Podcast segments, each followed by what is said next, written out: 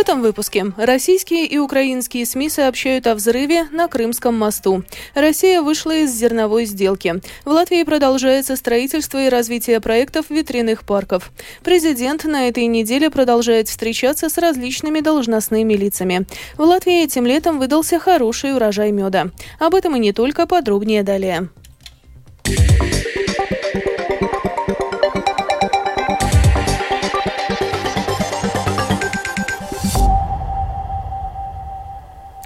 Прошедшей ночью на Крымском мосту, который соединяет Краснодарский край России с аннексированным полуостровом, произошли взрывы. Об этом, как передает Deutsche Welle, сообщают российские и украинские СМИ и телеграм-каналы. Движение на мосту остановлено. В результате взрывов есть погибшие и раненые. Продолжит Рустам Шукуров. Как сообщает Радио Свобода, рано утром российский глава аннексированного Крыма Сергей Аксенов написал, что на Крымском мосту произошло чрезвычайное происшествие в районе 145-й опоры со стороны Краснодарского края. Перед этим один из пабликов популярной в России социальной сети сообщил о двух взрывах с интервалом в 15 минут, которые были слышны в разных районах Керчи. После этого водителей, находившихся на Крымском мосту, развернули и отправили на безопасное расстояние. В то же время телеграм-канал «База» пишет, что на Крымском мосту упал пролет, в результате чего погибли по меньшей мере два человека и еще один пострадал. Губернатор Белгородской области Вячеслав Гладков позже сообщил, что в результате ЧП погибла семейная пара из Белгородской области. Ехавшая вместе с ними в машине 14-летняя дочь получила ранение средней тяжести. Позже агентство «Униан» опубликовало фото последствий взрыва на Крымском мосту. Между тем, согласно сообщению телеканала «Настоящее время», российский глава аннексированного Крыма и Минтранс России попросили жителей и гостей полуострова пользоваться альтернативным сухопутным маршрутом через оккупированные регионы Украины в целях безопасности. Тем временем источники телеканала BBC в службе безопасности Украины сообщили, что атака на Крымский мост была спецоперацией военно-морских сил Вооруженных сил Украины и службы безопасности Украины. Мост атаковали с помощью надводных дронов. Дойти до места было сложно, но в конце концов это удалось сделать, сказал источник. Других подробностей ведомство не привело. Официально ни украинские власти, ни военные не брали на себя ответственность за повреждение Крымского моста. Спикер оперативного командования Юг Вооруженных сил Украины Наталья Гуменюк заявила, что взрывы на Крымском мосту могут быть провокацией со стороны России на фоне обсуждения зерновой сделки. Характерним є те, що при такому зосередженні характерным является то, что при таком сосредоточении корабельной группировки в данном районе и общего напряжения на фоне вопроса по пролонгации зерновой сделки, создание подобных провокаций, о которых очень громко сразу рапортуют оккупационные власти Крыма, является типичным способом решения вопросов страны-агрессора. влады Крыма и взагалі країни-агресора. Между тем, руководитель Украинского центра военно-правовых исследований Александр Мусиенко в эфире телеканала «Дождь» отметил, что Крымский мост превратился в военный объект, так как по нему осуществлялось и осуществляется снабжение российской группировки войск, которая находится на оккупированном Крыму и оккупированных районах юга Украины. Порядка 70% всей логистики российских войск на сегодняшний день осуществляется, либо осуществлялась, потому что пока что, ну, как минимум, временно не будет, наверное, по Крымскому мосту. И понятно, и через Крым. И понятно, что ракеты, снаряды, боеприпасы, вооружение, все продвигалось именно по этому объекту. Исходя из того, что украинские войска сейчас ведут э, контрнаступательные действия, в частности, на юге, на запорожском направлении, я думаю, что вполне очевидно, что это действительно могла быть э, атака Украины с помощью надводных дронов, либо других объектов с целью срыва логистического обеспечения российской группировки войск а, для того, чтобы поддерживать а, украинские усилия по контрнаступлению. Следует отметить, что Крымский мост протяженностью 19 километров открыли в 2018 году. Он соединяет Краснодарский край России и аннексированный Крым. 8 октября 2022 года на мосту произошел взрыв. По официальной версии взорвался начиненный взрывчаткой грузовик. Несколько человек погибли. После этого движение грузовых автомобилей по мосту было запрещено. Рустам Шукуров, служба новостей Латвийского радио. Россия вышла из зерновой сделки. Об этом сообщает BBC. С подробностями Михаил Никулкин.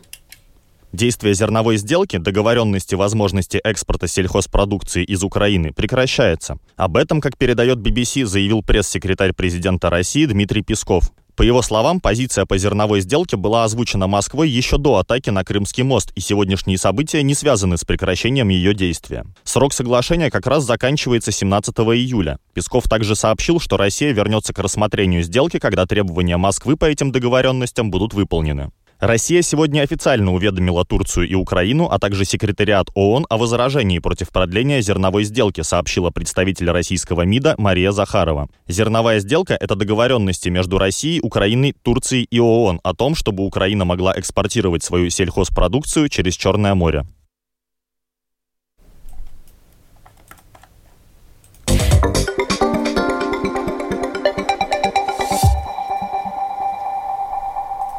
На территорию Беларуси прибыла очередная колонна наемников ЧВК «Вагнер». Об этом, как передает BBC, сообщает телеграм-канал «Белорусский Гаюн». По данным ресурса, это третья колонна ЧВК, прибывшая в Беларусь с 11 июля. Колонна движется в направлении города Осиповичи и деревни Цель, где расположен полевой лагерь Вагнера. Сообщается, что колонна состоит из не менее 20 машин разных модификаций.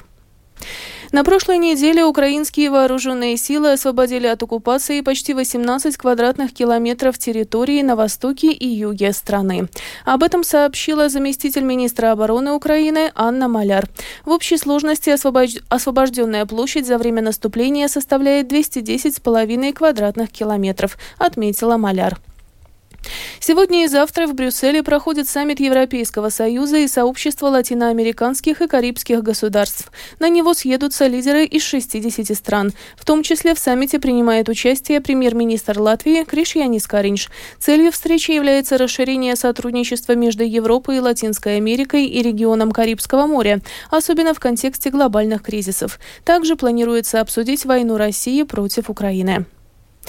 На этой неделе президент Латвии Эдгарс Ренкевич продолжает встречаться с различными высокопоставленными лицами, руководителями госучреждений и главами негосударственных организаций.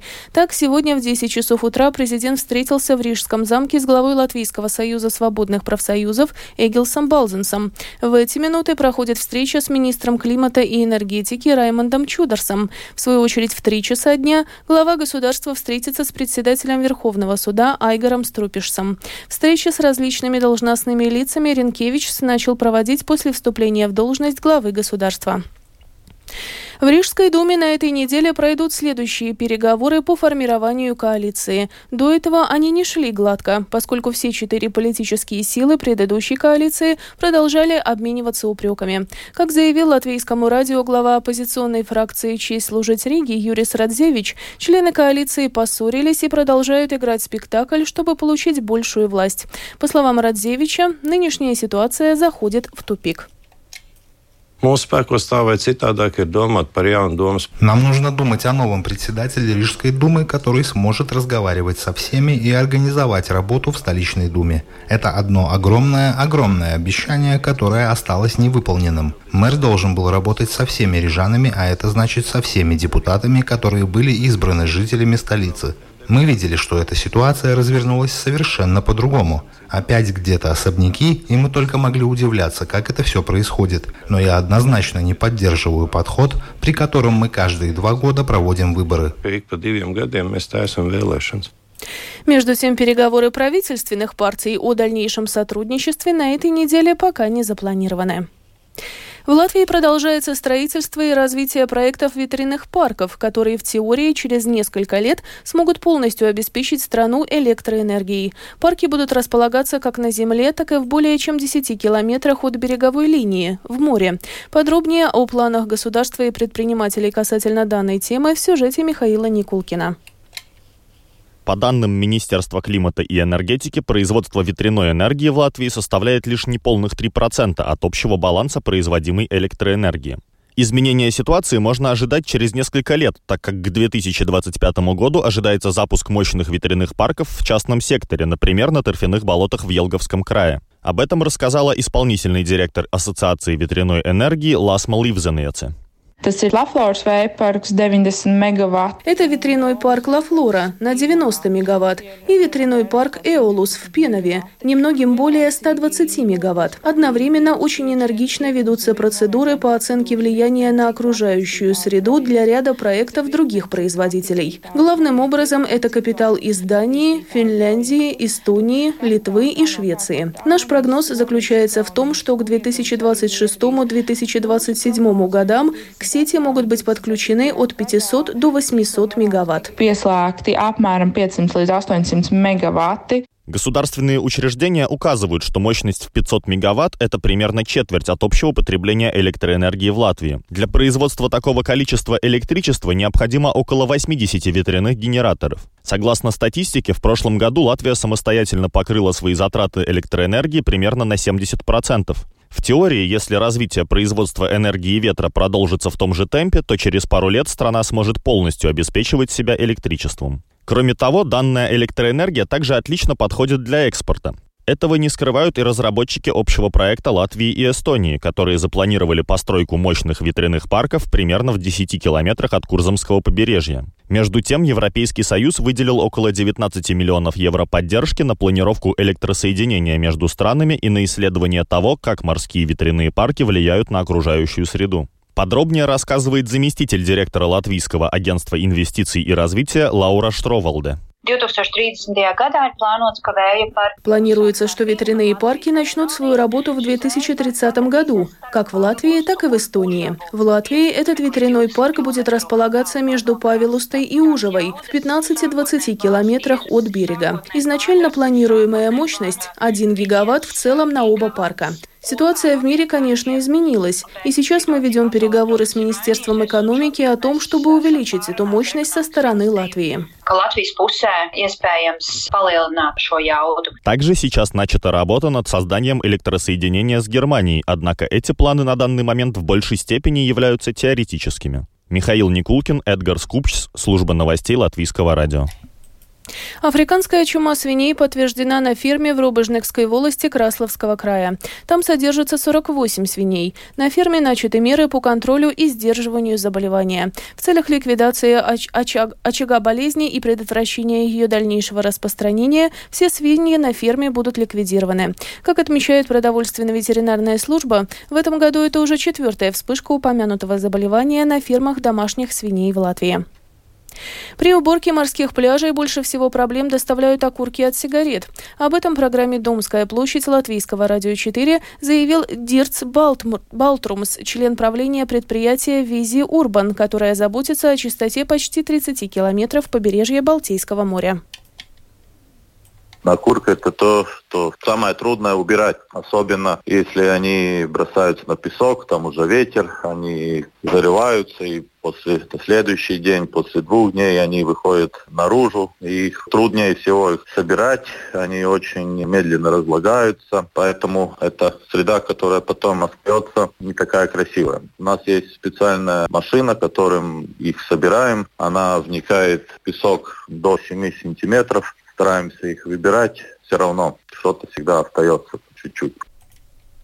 В первой половине этого лета урожай меда в Латвии был хорошим, и вкус у него отменный. Об этом латвийскому радио рассказал пчеловод из Руцевской волости Гатис Граудужис. Pašlaik nevar sūdzēties, un vēl jau gads nav beidzies, vēl jau uz ceram. На данный момент нельзя жаловаться. Год еще не закончился, и мы еще надеемся на вересковый мед. Весной казалось, что время для меда не совсем подходящее, но в итоге все было хорошо. Мед очень вкусный, давно он не был таким интересным. У него вкус детства, действительно давно такого не было. Больше цветов, такое богатство. Засуха была лучше для пчел, поскольку если идет дождь, смывается нектар, и ничего путного не выходит. Пчелы больше сидят дома, чем летают за медом. Sēž mājās nekā lido pēc mēneša. И в завершении выпуска о погоде. В ближайшие сутки в Латвии переменная облачность. Ночью и днем повсеместно кратковременные дожди, в отдельных районах сильные, возможно гроза. Также ночью местами туман с видимостью от 500 до 1000 метров. Ночью юго-западный западный ветер до 9 метров в секунду, порывами до 14, на востоке слабый ветер. Днем ветер сменит направление на западное, северо-западное и будет дуть со скоростью 6-11 метров в секунду, порывами до 15. Температура воздуха. Ночью по стране от плюс 13 до 17, днем от 18 до 23 градусов. В Риге в ближайшие сутки переменная облачность. Ночью и утром кратковременный дождь, возможно гроза. Ветер юго-западный, западный до 9 метров в секунду, днем порывами до 14.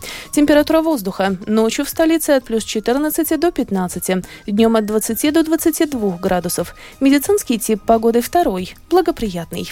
Это была программа «Сегодня в 13-17 июля». Выпуск подготовила и провела Алиса Проухорова в Латвии 13 часов и 15 минут.